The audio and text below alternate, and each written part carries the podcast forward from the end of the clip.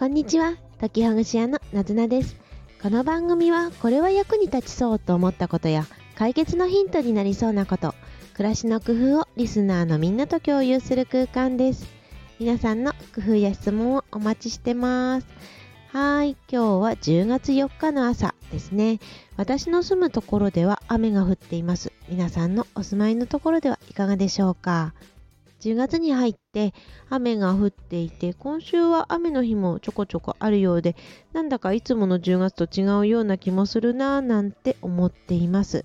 気温はだいぶ下がってきて過ごしやすくなってきたのではないでしょうか。10月11月は観光がねしやすいシーズンですよね。または家の周りの散歩とかちょっとしたハイキングとか本当に楽しい時なのでぜひぜひ楽しんでいきたいなと思っています。はい。今日なんですが今までの放送を振り返ってみて私は時々東洋医学の本を皆さんに情報共有しています。そのことの始めたきっかけそして理由あとこれがどんな風な効果をもたらすのかっていうことを話してみたいなと思います。まず東洋医学の本をね使って時々1ヶ月に1回から2回ぐらいこの放送をしているんですけれどその使っている本がいつも調子がいい人の体を動かす習慣休める習慣という本で鈴木千世先生が書かれています前回の方法えっと、方法じゃなくて放送ですね。前回の放送でも10月にやるといいことっていうことでご紹介をさせていただきました。毎月だいたい始まったぐらいの日にちの時に何月にやるといいことっていうことでご紹介をさせてもらってます。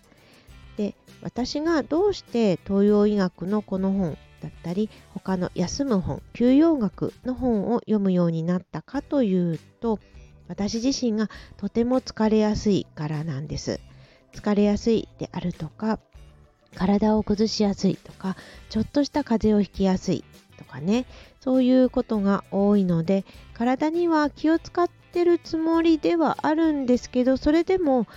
なんかね疲れやすいな他の人よりも活動が少ないなっていうことを解決したいなって思っていました。で休むことはしているけどでもどうやったらもっとね休み方をうまくできるのかなとかどんな運動や食べ物を取り入れていったらいいのかなって思っていた時にちょうどなんか検索してたのかなそれとも本屋さんに行ってたのか忘れてしまったんですけどそっか東洋医学っていうものを取り入れてみたらいいかもしれないなって思ったのがきっかけです。で特にこの本がいつも調子がいい人のとか体を動かす習慣とかその習慣っていう言葉が目に入ったんではないかなと思ってます。で実際に取り入れてみて私は体をそうですね以前よりは疲れにくくなってきたなと本当にね少しずつですけれど疲れにくくなってきたなと思いますしあるいは体を、ね、体調を崩してしまうことも少しずつ減ってきたようには思います。まあ、それでも全くなくなったかというとそうではなくって体調を崩してしまうこともあるんですけれどあここは休んだ方がいいなっていうあっていう時にちゃんと休んだりとかしているっていうことが変わったねあのきっかけとか理由なのかなっていうふうに思っています。そして、まあね、この効果っていうことで、毎月毎月放送をしているんですが、大体かいつまんで言うと、そうですね。あのまず冬と夏で言うと夏の方が活動量を増やすっていうこと。ここで言う夏っていうのはだいたい7月ぐらいをピークにしてます。そして反対の1月ぐらいが休める割合を多くするっていうことにしてます。7月と1月では全然違っていて7月の活動する割合っていうのが80%休めるのが20%それに対して1月は大体もう逆ですね。休めるのがすごく多いっていうような感じになります。で、そうなっていくと、これは自然のリズムで、えー、まあ、構成されていて、そして、まあ、主に、まあ、陰と陽というふうな表現されているんですけれど、日の、このね、日の光といいますか、日の一番日の長い夏至の日と、あと一番短い当時の日。であるとかそれ以外のいろんなエネルギーというものを人間も合わせて暮らしていこうというような感じになっています。そして食べ物で言うと主にまあそうですねおそらくこれは旬の食べ物が書かれていると思われます。この食べ物は白いからいいよとかこの食べ物は黒い食べ物の群だよなんていうふうにも書かれているんですけど大体書かれているものをおそらくこれは旬の食べ物が紹介されてるんだなっていうふうに思いました。そして、えー、体を5つの臓器のグループに分けていてこの時はこの臓器が弱りがちだからこんな食べ物を食べるといいよなんていうようなことも書かれていますね。おそらくで東洋医学をもっと根本から学んでいたりお仕事になさってる方ではもっともっと詳しいことをねお知りだとは思うんですけれどでもまああの何もしないよりは少し自分に合いそうなことをやってみるのが、ね、素人としてはいいんじゃないかななんていうふうに私は思ってます。はい。でこの習慣であるとか生活の、ね、リズムとかそういったものそして他のことでも習慣化っていうことを最近考えているんですけどこのいい知識とか自分に合った経験とか習慣っていうものってあのこれから生きていく年数分だけ役に立つんじゃないかなって思ってるんです。まあ、私で言うと40歳前半なので、まあ、大体あと50年ぐらいはねその習慣っていうものがある意味福利の効果のように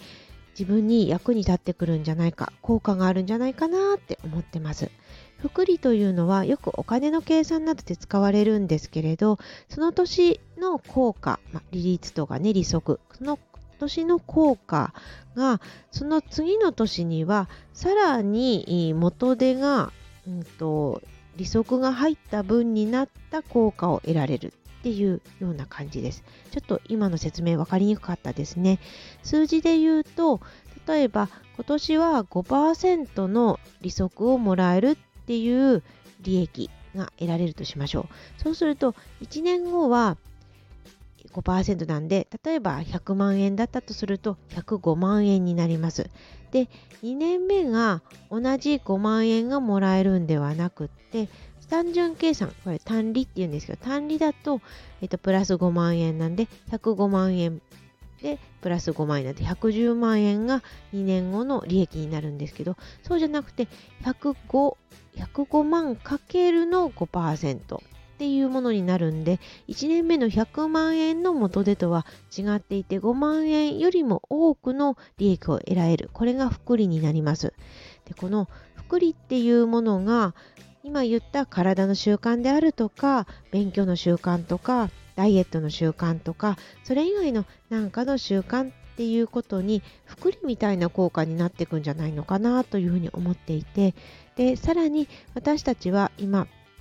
うんまあね、医療だったり健康だったりっていうような発展によって100年ぐらい生きるんじゃないかっていうふうに言われてますよね。まあ、100年じゃなかったとしても90年ぐらい。そして健康寿命でいうと70何歳くらいまでになりますけれど、まあ、ここで生きるっていうことで言うと、仮にね、90歳ぐらいまで生きるとしたら、私の場合で言うと、あと50年間は、このいい知識とかいい習慣みたいなものが自分のために効果が生まれてくるんじゃないかなって、ね、最近気づいたんです。これってね、すごく小さいことだけど